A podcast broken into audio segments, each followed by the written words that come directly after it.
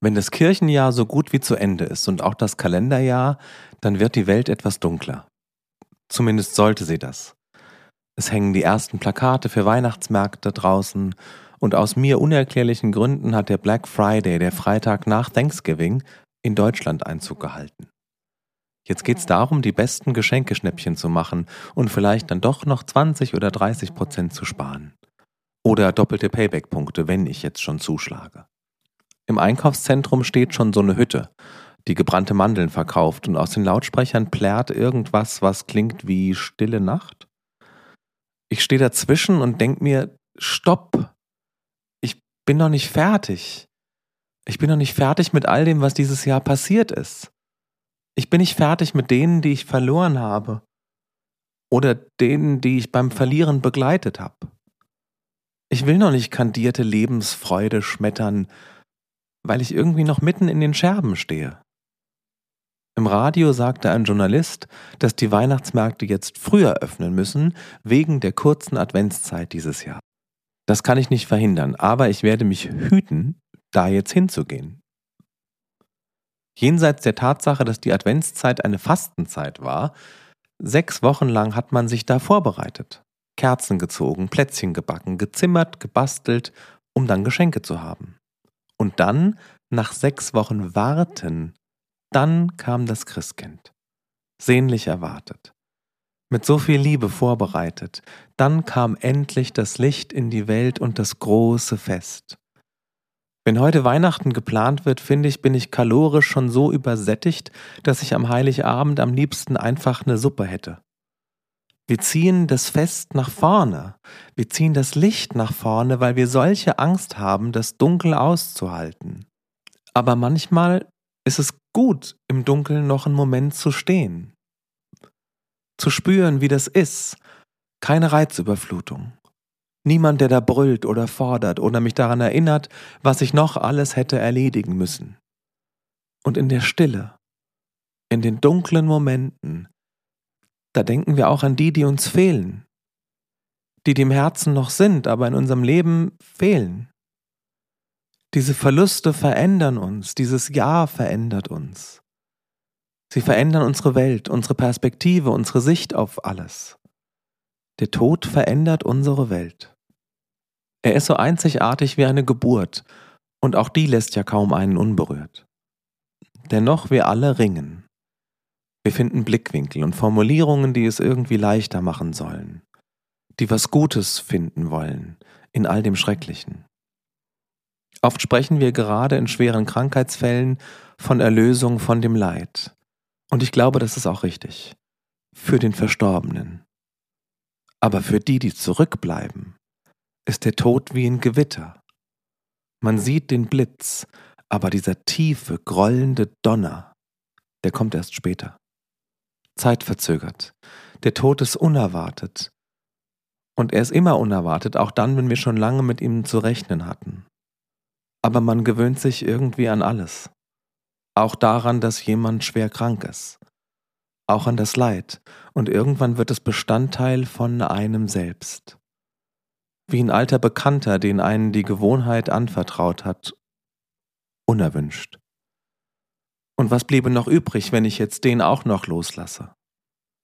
Der Tod ist für den, der damit leben muss, wie ein Zusammenbruch des Lebens, so wie er es kannte.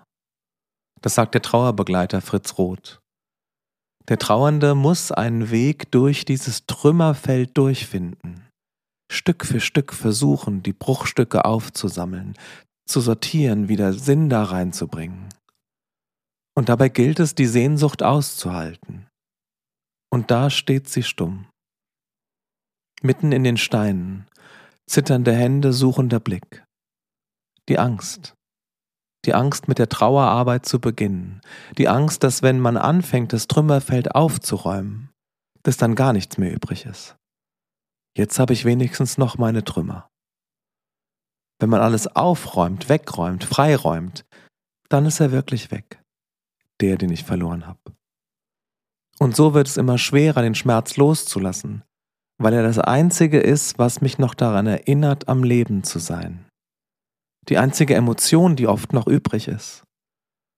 Und wenn ich die aufgebe, dann nimmt die Lehre, die ich erahne, auch noch den letzten Rest ein. So viel zu dem, was die Angst zu sagen hat. Das Plädoyer der Gegenseite lautet wie folgt. Und Gott wird abwischen alle Tränen von ihren Augen. Und der Tod wird nicht mehr sein. Noch Leid, noch Geschrei. Noch Schmerz wird mehr sein. Denn das Erste ist vergangen. Und hier muss man genau auf die Wortwahl achten. Das Erste ist vergangen. Das stimmt. Aber nicht das Letzte. Das Letzte ist noch lange nicht fertig mit Reden und das Letzte ist noch lange nicht fertig damit, dich auch noch hier durchzutragen. Er wird abwischen alle Tränen. Und ich stelle mir das vor, ganz bildlich, wie jemand die Hand auf mein Gesicht legt und mit den Daumen die Tränen liebevoll wegwischt. Das Bild von den abgewischten Tränen ist so stark, weil es so eine vollkommene Fürsorge zeigt. Gott, der wie Vater und wie Mutter ist.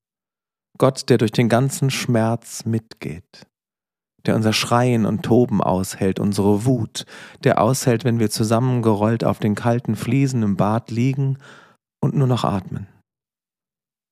All unsere Zornanfälle, unsere Tränen. Dieser Gott ist der Einzige, der die Lücke füllen kann, die der Verlust eines geliebten Menschen in unser Leben reißt. Hab keine Angst vor der Leere. Wenn wir die Verstorbenen loslassen, dann sind sie nicht einfach weg, Sie fehlen, aber sie sind nicht weg. Sie sind bei Gott sicher aufgehoben. Und in seinen Armen dürfen sich all die halberfrorenen Seelen aufwärmen. Wir bleiben zurück. Wir bleiben hier, aber nicht alleine. Wenn wir loslassen, ist Raum und Gottes Liebe wird ihn füllen, bis zum Rand und weit darüber hinaus. Und in dieser Liebe sind auch die, die wir hier verloren haben. Und so finden wir neuen Mut für ein neues Leben vor dem Tod. Gott spricht, siehe, ich schaffe alles neu. Und es scheint jetzt noch so endlos weit weg. Aber in kleinen Teilen, glaube ich, beginnt es schon jetzt. Da, wo wir sehen, dass jemand mit uns durch die Trauer geht. In den winzigen kleinen Bruchteilen, in denen es uns einigermaßen wieder gut geht. In einem Lächeln oder vielleicht sogar in einem ganz kurzen Lachen. Schäm dich nie für dein Lachen. Das Sehnen, dieser Hunger nach einem neuen Leben, der wird irgendwann kommen. Aber es braucht neue Augen, es braucht ein neues Herz, um die Welt wieder zu sehen, um überhaupt wieder das Leben um sich herum wahrzunehmen, zu spüren. Und es wird nicht sein, wie es war. Es wird anders. Und den Schmerz nehmen wir mit. Aber er sitzt dann nicht mehr am Steuer, sondern hinten auf der Rückbank mit all den anderen Dingen, die wir mitnehmen auf die Reise. Ich stelle mir das so ein bisschen vor wie die Gruppe im Tourbus. Am Anfang ist es noch ruhig und irgendwann ist hinten immer Halligalli. All die Dinge, die uns verändert haben, die neuen Begleiter. Und so sieht nicht mehr alles ganz neu aus in deinem Herzen aber Narben zeigen, dass Wunden heilen. Dem, der gerade in der Trauer lebt, will man gerne helfen. Man will, dass es ihm irgendwie schnell besser geht, aber manche Wunde muss offen bleiben, bis sie heilt. Und es ist okay, nicht okay zu sein. Für jetzt. Es ist okay, wenn du einfach nur vermisst und auch wenn du dich vermisst. Dich, wie du vorher warst, Du verlierst ja nicht nur einen lieben Menschen, du verlierst auch eine alte Version von dir selbst. Vielleicht war die leichter, heller. Vielleicht war sie kindlicher und verträumter. Du darfst auch um dich trauern. In diesen Tagen, finde ich, scheint es, als sei der Tod überall. Man hört von Bekannten, von Freunden über Ecken oder aus den Nachrichten, wer alles gestorben ist. Und es scheint so, als seien alle krank oder traurig oder mit dem Leben überfordert oder sterben. Aber das stimmt nicht. Ich glaube, das ist eine Lüge, es ist eine sehr überzeugende Lüge. Wenn man sich nämlich darauf konzentriert, dann kann man überall schlimme Nachrichten finden. Und irgendwann sieht man nur noch genau die.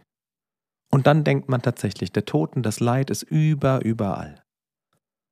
Christina Brudereck, eine unendlich schlaue Theologin, hat dazu Folgendes gesagt.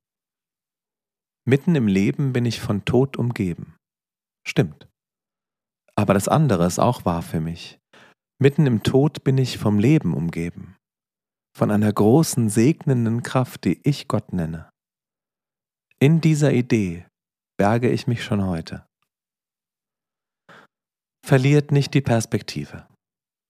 Dieser Gott ist unglaublich, wortwörtlich, und er kann endlos mehr, als wir ihm zutrauen. Deswegen bleib an ihm dran, ring mit ihm, wein mit ihm, brüll mit ihm und brüll ihm entgegen, wenn du musst. Aber hab keine Angst, dich zwei Minuten später in seine Arme zu werfen. Und dann schau in den Spiegel, leg die Hand auf dein Herz, lass die Zunge im Mund fallen und atme einmal tief ein.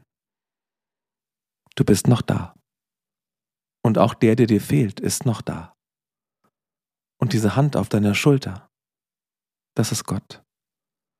Der, der aus all dem Tod, all den Tränen Leben macht. Der Gott der Gebrochenen, der Trauernden und Weinenden. Der Gott des Lebens und der Liebe, der dich an der Hand nehmen und auch hier durchlieben wird.